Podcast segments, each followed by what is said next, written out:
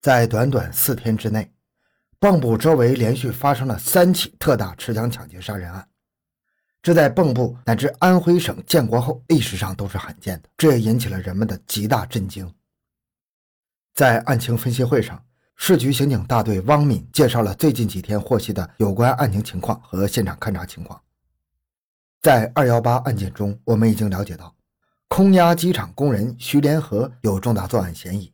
而据被害的合肥烟草公司司机杨金城的妻子反映，二十一日去他家骗取杨金城出车的三人中也有徐连河，据此可以认定徐是三名凶犯之一。至于另两名罪犯，据其平时与徐交往密切程度和案发后我们对重点布控人员的逐个调查，卷烟材料厂临时工周庆超和空压机场工人金林有重大嫌疑。另外，根据四起案件杀人劫车的共同特点。罪犯行凶的根本目的是劫持交通工具潜逃外地。由于他们夺车的目的已经达到，目前他们正在流窜之中。与会的刑警都同意汪敏的分析，大家又谈了谈各自的见解，最后认为，三名罪犯虽然已经潜逃了，但是他们出逃带有很大的突然性和盲目性，缺少必要的物质和心理准备。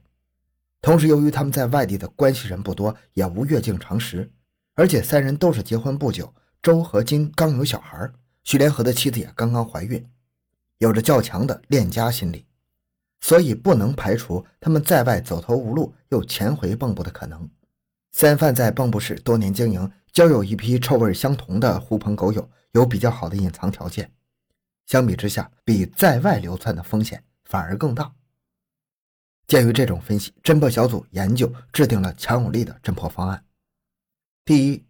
全面调查徐连河等三名凶犯在蚌埠市及外地的主要社会关系，并对可能隐藏的地点进行重点布控。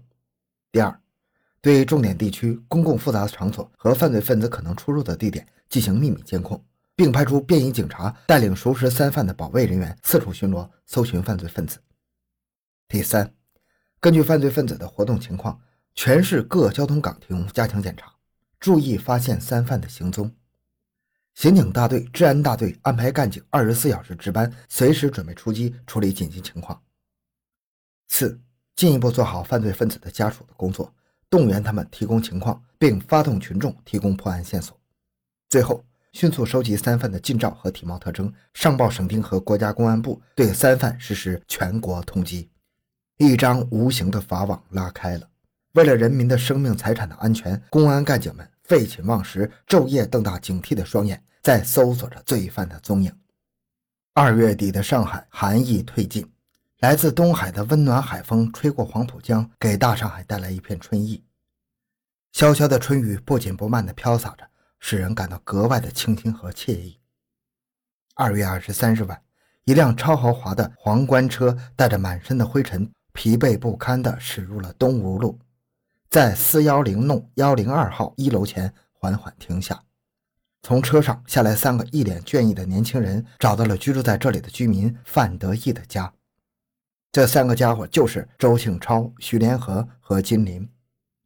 经过一天多的紧张行驶，他们已经从合肥流窜到了上海。范德义与金林是有过一面之交的朋友，而且也是他们在上海唯一认识的人。三犯经过一天多的旅途劳顿，已经是精疲力竭、饥肠辘辘了。他们找范德义，一是来填充早已经咕咕作响的肚皮，二是来骗点钱，为进一步更远的流窜做准备。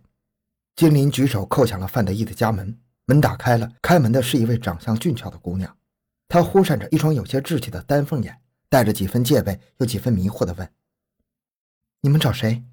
我们是范德义的朋友，呃，这是他的家吗？”金林显得有些不大自然的问：“嗯，是的。”不过他现在不在家，你们进来吧。三人走了进来，周静超的眼睛色眯眯的盯着漂亮的姑娘，他推了推墨镜，装出一副彬彬有礼的模样，温和的问：“小姐，你是范先生的什么人？”“哦，他是我舅舅。”姑娘爽快的回答。“今年多大了？”“十八岁。”“在哪儿上班啊？”周庆超的口吻越发亲切。姑娘的脸稍微有点微红，羞涩的摇了摇头。我还没有工作，从乡下来，现在在帮舅舅做做家务。哦，可惜了，太可惜了。这么漂亮的女孩怎么会找不到工作呢？周庆超摇着脑袋叹了口气，一副悲天悯人的神情。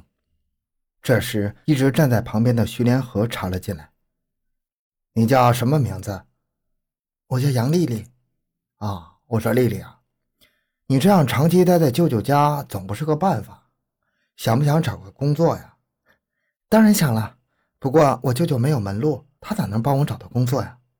杨丽丽显得有点泄气。“嗨。”找你舅舅干嘛？你找他呀！徐连河一边说着，一边用下巴朝着周庆超扬了扬。杨丽丽一时有些莫名其妙，好奇的看看周庆超。丽丽啊，他是我们安徽省委书记的儿子，省外贸公司一处的处长，让他给你安排个工作，那还不是一句话的事儿吗？徐连河眉飞色舞的吹嘘道：“是吗？”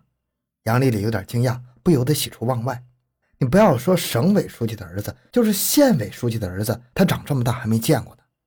真没想到，就这样一位高干子弟，现在就站在自己面前。周庆超脸上露出矜持、面带得意的微笑，可是嘴上却故作嗔怪地说：“小徐，你给他说这些干什么？不过小杨，既然你已经知道了我的身份，又是熟人，不帮忙总不对。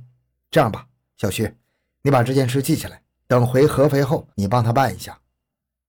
周庆超故意说的很轻松，末了还对怔怔愣在那里的杨丽丽说：“哦，小徐是我的秘书，你有什么事就找他说吧。”这种最常见也最笨拙的骗术，居然使天真的杨姑娘深信不疑。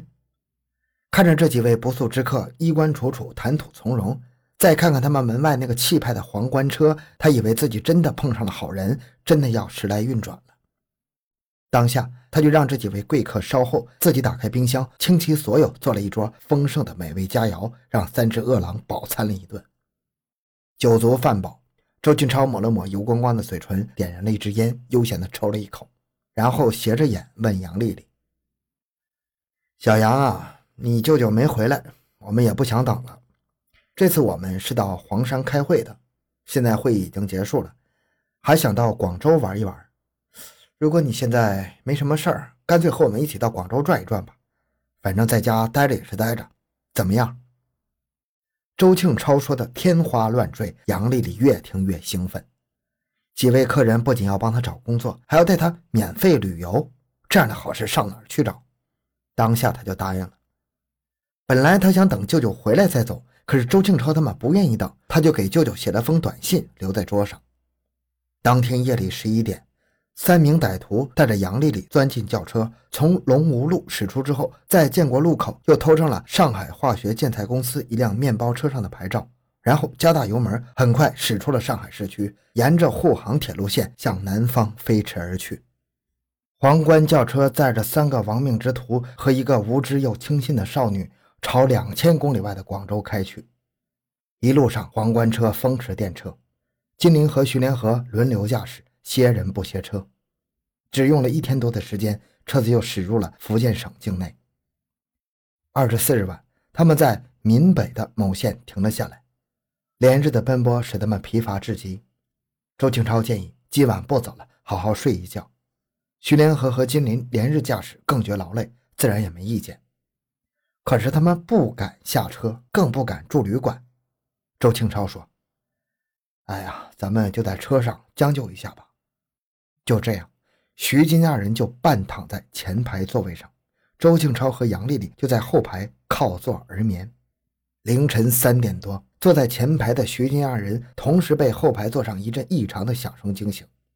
金林随手拧亮车内的照明灯，一幅不堪入目的图景出现在眼前：赤裸着身子的周庆超已经把杨丽丽的衣服剥光了，杨拼命的挣扎和反抗，身强体壮的周庆超强行发泄着兽欲。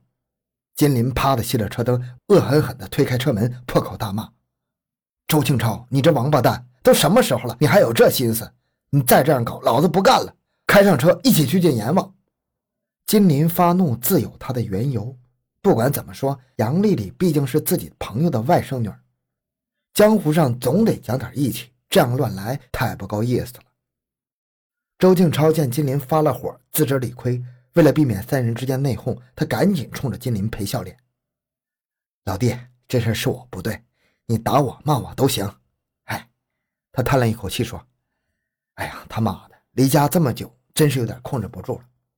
人嘛，都有七情六欲。”金林仍然是骂骂咧咧的：“下次再这样干，别怪我不客气。”这时，一直在旁边没吭气的徐连河出来和稀泥：“算了算了，不要吵了。金林老大都认错了，你就让一步吧。”其实，当初这个徐连河见周庆超强奸了杨丽丽，心里也是一阵狂喜。如果不是金林灭了火，说不定他也早上去了呢。三个歹徒终于沉默下来，只有坐在一旁的杨丽丽暗自抹泪。直到现在，他才似乎明白了三个歹徒的真实面目。可是他不敢骂，怕招致杀身之祸。他也更无法逃，因为匆匆离开家门的时候，他现在身无分文。